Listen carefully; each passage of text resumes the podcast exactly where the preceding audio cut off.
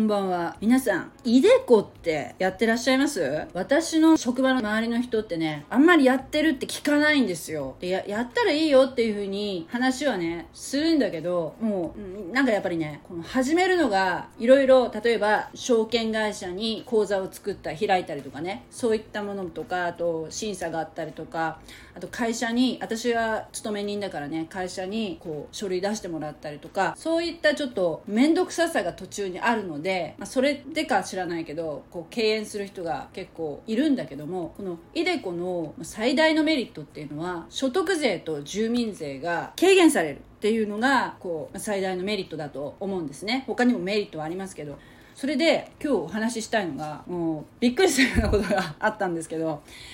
勤め人の方は6月になると小さい紙をねこう職場の方からもらうと思うんですけどもえー、今令和5年なので令和5年度給与所得等にかかる町民税県民税特別徴収税額の決定変更通知書っていうのをね、えー、もらいますよね。でそれにえー、去年の所得から計算された年の税金税額がこれで6月の時点で分かりますよっていうところでこれを見たら、えー、私はイデコをしてて税金のね控除がされているはずなんだけど年末調整ってするじゃないですか。その時にイデコの方からもね他の保険料生命保険とかああいったものと同じように、えー、通知が来るんですよね。で、それを、えー、添付して年末調整、職場に提出するじゃないですか。してたはずなんですよ。してるから、こう、手元にね、その半券みたいな、そのハガキの切れ端の残りの方が手元にまだ残ってるから、提出してるはずなんだけど、ちゃんと書いてね。えー、なのに、去年より税額が上がってるので、びっくりしたんですよ。大して給料上がってないのに、なんでこんなに上がったんだと思って、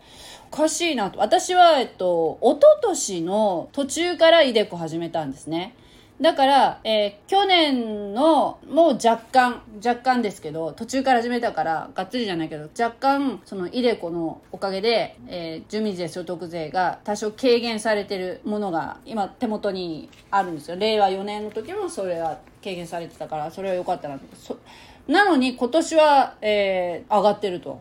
おかしいな、おかしいなってずっと思ってたんですよ。ずっと思ってるんだけど、これ、税務署に聞いたらいいのかな？どうしたらいいのかな？でもこの税金のこの、この徴収税額の決定っていうののね、この見方がね、全然私わかんなくて、どこを見たらそのイデコっていうのをこう反映されてるっていうふうに見えるのかな？わかるのかなっていうのも、それも見方もわかんなかったから、で、私はまさかねまさかあのちゃんと税務署とかはちゃんとその税金っていうのはちゃんと提出しとけば控除してくれるだろうっていうふうに思ってたんですよ。でも結果こうやって税額税額がだいぶ上がってるのでうんでまあ思ってまあしょうがないなと思ってたんですよね、税金が上がったのかなと思って単純に。そしたらねツイッターでいろいろそういうイデコとか積み立て NISA とかを発信されてる方って結構いらっしゃるじゃないですか。それがね何気に何気にこうそういう人の発信がたまたま見てそれにこのね税徴収税額の決定の書類の見方みたいのが書いてあって。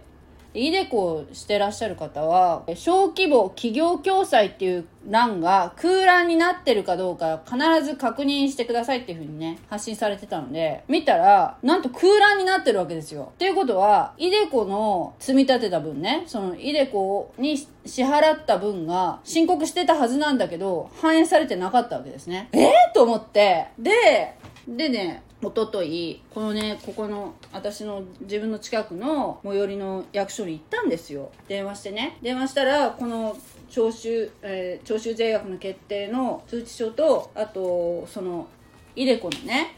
はがきの残ってる方ね申告した時にこう切って貼ってその残りを、まあ、手元に持ってたからそれ持って来てくださいって言われて行ったんですよ。それやっぱり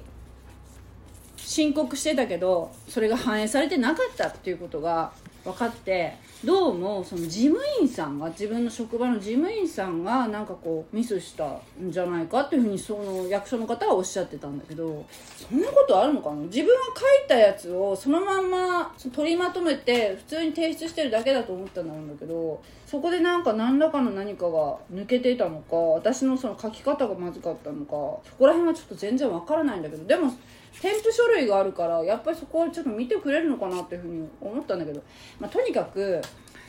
分かってよかったなっていうふうに やってる意味がやなんでやってるかっていうと、まあ、これはほら、まあ、年金の足しになるものだからっていうこともあるんだけども、まあ、メリットとしてはほら住民税と所得税の軽減になるっていう風なねもうほんと税金高いからね軽減になるっていうところのメリットがままた生かされてなかったわけだから、ま、私がおかしいなと感じたのは間違いじゃなかったってことで。よかったですよ。で、どのくらい、本来どのくらいになるかっていうのはちょっとわからないんですけど、この時点では。わからないんだけど、少なくとも去年よりね、2500円ぐらいね、ずつ、毎月2500円ずつぐらいね、上がってるわけ。去年と比べてですよ。だからもうびっくりしちゃった。本当に。ね月々2500円って結構大きいですよね。年間にするとね。ということで、まあ、この iDeCo っていうのは所得が大きい人の方がやるともっと大きければ大きいほどすごくメリットがある。大きいっていうこともあるしあとね自営業の人の方が、まあ、自営業の人っていうのは厚生年金っていうのは入ってないので自営業の人は月額ね確か6.8万年間にする80 1万6000円納めることができる。で私私とか勤め人だからね年間27万6000円っていうのが上限は決まってるんだけど本当に自営業の人はもう大いにやった方がいいと思うしもう本当にね、えー、お金の知識っていうのはやっぱり、うん、ちゃんと勉強しないといけないなっていうのは本当思いましたね。本当に、もう人任せにしてて、これ知らないで、私みたいな人って結構いるんじゃない？知らないでそのまま、イデコやったのに全然控除にならなくてそのまま知らないままやり過ごしてるっていう人って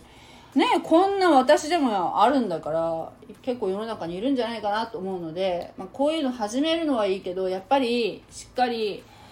確認する必要があるんじゃないかなっていうふうに思いましたありがとうございますねあのふるさと納税もしてみたいですね 今年はじゃあふるさと納税もちょっとチャレンジしてえー、見たいと思います。ありがとうございました。God bless you!